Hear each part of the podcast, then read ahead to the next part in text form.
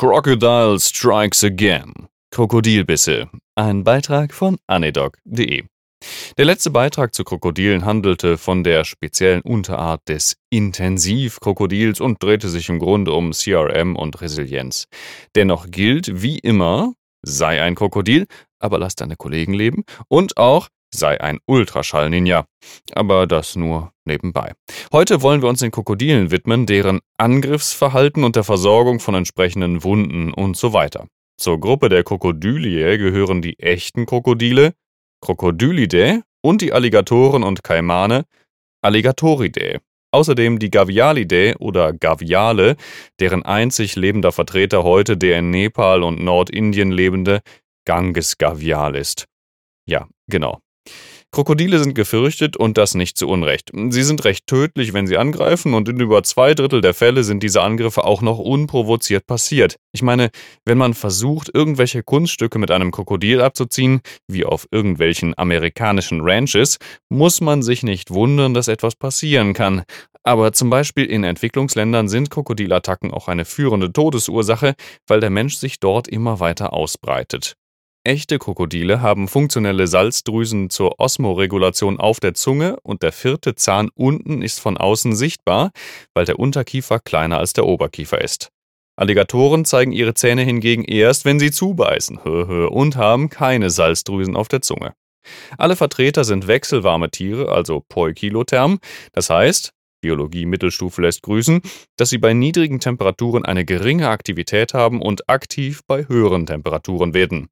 Die meisten Angriffe passieren dann auch, wenn es wärmer ist, am frühen und späten Nachmittag. Schön, wenn Dinge so logisch miteinander zusammenhängen. Grundsätzlich leben sie an den Ufern von Flüssen und Seen, aber können auch bis zu einer Stunde unter Wasser verharren.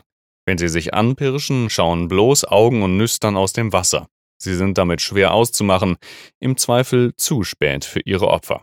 Sie besitzen 28 bis 32 Zähne im Unterkiefer und 30 bis 40 Zähne im Oberkiefer, die konisch zulaufen. Damit lässt sich Beute hervorragend packen und festhalten, jedoch nicht zerkauen. Beute wird deshalb entweder direkt am Stück geschluckt oder in kleinere Stücke gerissen, bevor sie geschluckt wird. Typischerweise packt sich ein Krokodil seine Beute und reißt es ins Wasser. Durch die enorme Bisskraft von bis zu 1,1 Tonnen können schon Muskeln und Sehnen, aber auch Knochen direkt zerstört werden. Der Tod tritt aber häufig durch Ertränken ein. Zur Zerkleinerung führt das Krokodil ruckartig Rollen im Wasser aus. Die Opfer sind deshalb häufig regelrecht zerfetzt. Es wird in der Literatur auch als Todesrolle bezeichnet. Sehr brutal. Aber hey, Natur. Die Muskeln zum Schließen des Kiefers sind äußerst stark, aber nicht diejenigen zum Öffnen.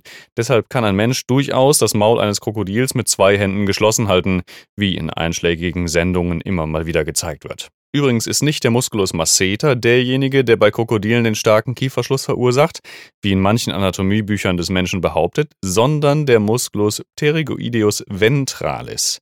Der verleiht dem Krokodil auch den kräftigen Nacken.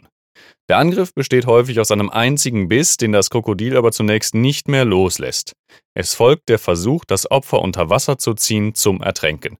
Diese Angriffe finden häufig im tieferen Wasser über 1 Meter Wassertiefe und in maximal 1 Meter Entfernung zur Küstenlinie statt. Sicherheitshinweise im Sinne von Prävention, also einfach gar nicht erst gebissen zu werden, sind vorsichtig verhalten in bekannten Krokodilhabitaten, Vorsicht bezüglich Kindern und Haustieren, von der Größe ist das nämlich die natürliche Beute von Krokodilen. Kein Nachtschwimmen, nur Schwimmen in ausgewiesenen Bereichen. Nahrungsmittelreste sorgfältig entsorgen. Nicht füttern, nicht als Haustier nehmen.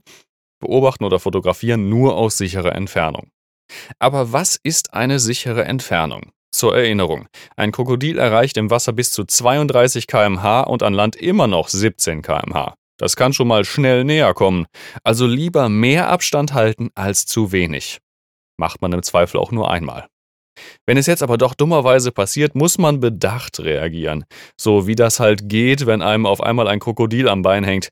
Die meisten Bisse sind nicht tödlich. Was aber tödlich ist, ist das Wasser. Das bedeutet, dass man dringend vom Wasser wegkommen sollte. Schläge auf Augen und Nüstern können eventuell den Biss lockern. Im Inneren des Mauls gibt es ein gaumennahes Ventil, das man ebenfalls attackieren kann. Aggression ist an dieser Stelle der Schlüssel zum Überleben. totzustellen ist im Grunde keine echte Option und sollte erst erwogen werden, wenn alle anderen Maßnahmen scheitern. Jedenfalls, sobald man die Möglichkeit hat, sollte man so schnell und so viel Distanz zwischen sich und das Wasser bringen wie irgend möglich. Und natürlich auch zwischen das Krokodil und sich selbst, klar. Laute Geräusche machen und um Hilfe rufen sind ebenfalls sinnvoll. Eventuell kann ein zweiter das Krokodil attackieren und damit für eine Lockerung des Bisses sorgen. Die Behandlung ist im Grunde erstmal wie üblich im Trauma nach CABCDE-Schema vorzunehmen. Das kennen und können wir. Die Wundbehandlung sollte so früh wie möglich begonnen werden. Zunächst mit Spülung durch sterile Flüssigkeiten und Desinfektionslösungen. Chirurgisches Debridement und Wundtoilette sind führend. Allerdings können durch den Alligatorbiss auch unterliegende Schichten beschädigt sein, im Sinne von Frakturen bis hin zu Organschäden, die nicht sofort offensichtlich sind. Auch wenn ein zerfetzter Arm zum Beispiel sehr spektakulär aussieht. Das heißt, Röntgen oder im Zweifel auch CT. Die Infektiologie ist nicht zu vernachlässigen. Der Tetanusschutz sollte geprüft und eine Prophylaxe verabreicht werden. Außerdem sollte empirisch mit einer Antibiotikatherapie begonnen werden.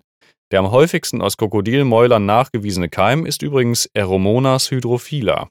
Aber auch Vibrio-Spezies und weitere aquatische Keime sind dort zu finden. Empfohlen wird First-Line-Fluorochinolone wie zum Beispiel Ciprofloxacin 400 mg IV 101 oder 500 mg PO 101 Alternativ ein Drittgenerations-Cephalosporin wie Ceftriaxon 1 Gramm EV 100. Erwachsene mit Allergien können auch Sulfamethoxazol Trimetoprim erhalten, 8 bis 10 Milligramm pro Kilo pro Tag, alle 6 bis 12 Stunden IV oder eine Mischung aus 160 und 800 Milligramm PO 101. Carbapeneme sind veritable Ausweichsubstanzen. Dazu muss aber gesagt werden, dass es zu dem Thema leider keine wirkliche Evidenz gibt.